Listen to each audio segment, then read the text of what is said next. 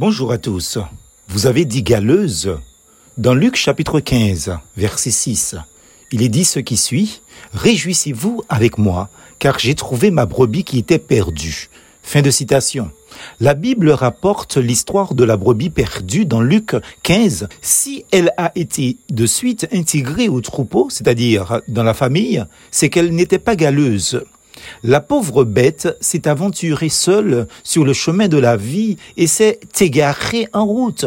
Une brebis galeuse était un animal malade, entre parenthèses, porteur ou non de la gale, mais malade quand même et dangereuse pour les autres. Ce qui explique que l'on, c'est-à-dire les bergers, on le tenait à l'écart, cet animal, du reste des troupeaux, afin de prévenir tout risque de contamination.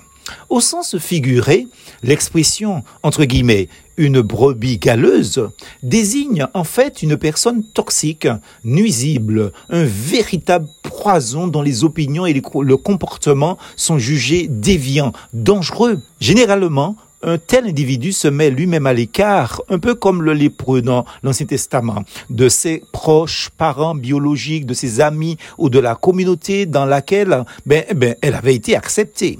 Pourquoi? Simplement parce qu'il ou elle se sent supérieur, donc malade psychiquement parlant. Il est supérieur des uns et des autres proches de la communauté ou des gens de sa propre famille biologique. La galeuse peut se penser intelligente ayant fait des études supérieures par exemple. La malheureuse ne sait pas que l'instruction ben, n'est pas l'intelligence. Prenons l'exemple d'un chien qu'on instruit. Ben, un chien est instruit, entre guillemets, mais agit par mimétisme, c'est-à-dire par copiage. Ça ne fait pas de lui euh, un être humain, un être intelligent. Il est juste instruit. La galeuse ou le galeux peut aussi se sentir plus belle, plus beau, voire plus humaine que le reste de ses semblables de la communauté ou de sa famille proche, simplement parce que son épiderme, sa peau est de ton clair. Là, c'est ce que l'on appelle ici le racisme et l'assimilation.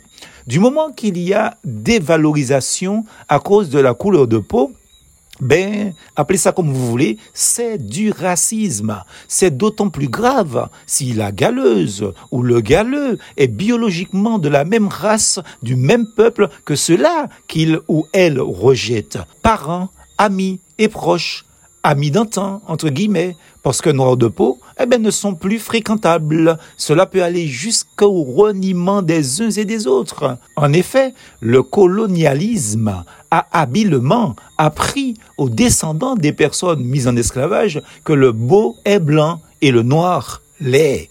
D'où le mimétisme de certaines personnes noires à se croire blanches. Malheureusement, certains comme la galeuse ou le galeux, eh bien, ils ne savent pas qu'avec un pouce de sang noir dans le sang, eh bien, on est considéré comme noir. J'invite ces personnes à lire le merveilleux ouvrage de Fanon, France Fanon, intitulé Peau noire et masque blanc tout un programme, n'est-ce pas? N'essayez jamais de ramener une personne aussi dangereuse au sein de la famille, ni de la communauté, si elle s'en est allée d'elle-même, si elle s'en est d'elle-même exclue. Il faut d'abord accompagner une telle démarche de restauration et de guérison dans le jeûne et la prière. C'est un véritable travail qui doit se faire hors du camp, comme on le faisait pour le lépreux au temps de l'Ancien Testament, car le risque de la contamination est très élevé. Et comme on le dit dans ma belle langue de Matiniché, fréquenter chien ou qu'attraper pisse.